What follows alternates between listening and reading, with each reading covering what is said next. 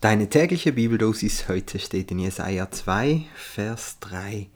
Viele Völker werden hingehen und sagen: Kommt, lasst uns hinaufgehen zum Berg des Herrn, zum Hause des Gottes Jakobs, dass er uns lehre seine Wege und wir wandeln auf seinen Steigen. Und in Matthäus 5, die Verse 1 und 2, als Jesus das Volk sah, ging er auf einen Berg, und er setzte sich und seine Jünger traten zu ihm, und er tat seinen Mund auf und lehrte sie.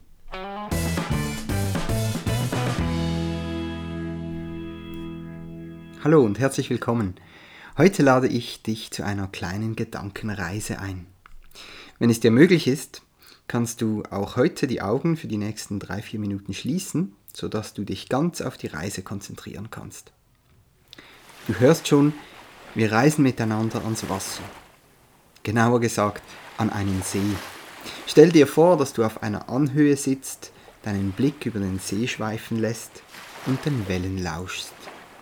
Ab und zu folgen deine Augen einem kleinen Fischerboot.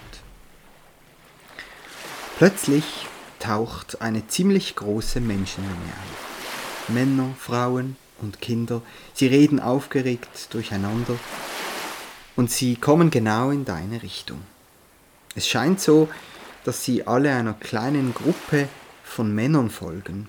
Und in ihrer Mitte ist ein Mann im weißen Gewand, vielleicht ein Prophet, ein Wanderprediger. Du beobachtest, was geschieht. Nur wenige Meter von dir weg setzen sich die Männer hin.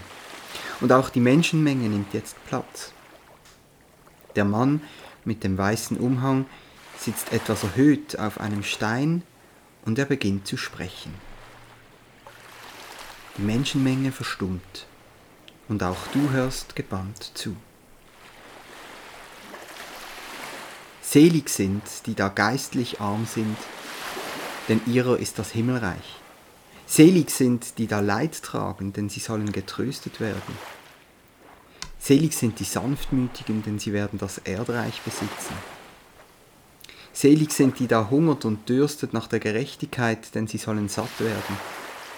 Selig sind die Barmherzigen, denn sie werden Barmherzigkeit erlangen. Selig sind die reinen Herzens sind, denn sie werden Gott schauen. Selig sind die Frieden stiften, denn sie werden Gottes Kinder heißen. Die Rede dieses Mannes, oder sollte man nicht eher sagen, die Predigt, dauerte noch eine ganze Weile. Und am Ende warst du einfach nur berührt und begeistert. Noch nie hast du jemanden mit solcher Vollmacht lehren gehört. Wir beenden hier unsere kleine Gedankenreise.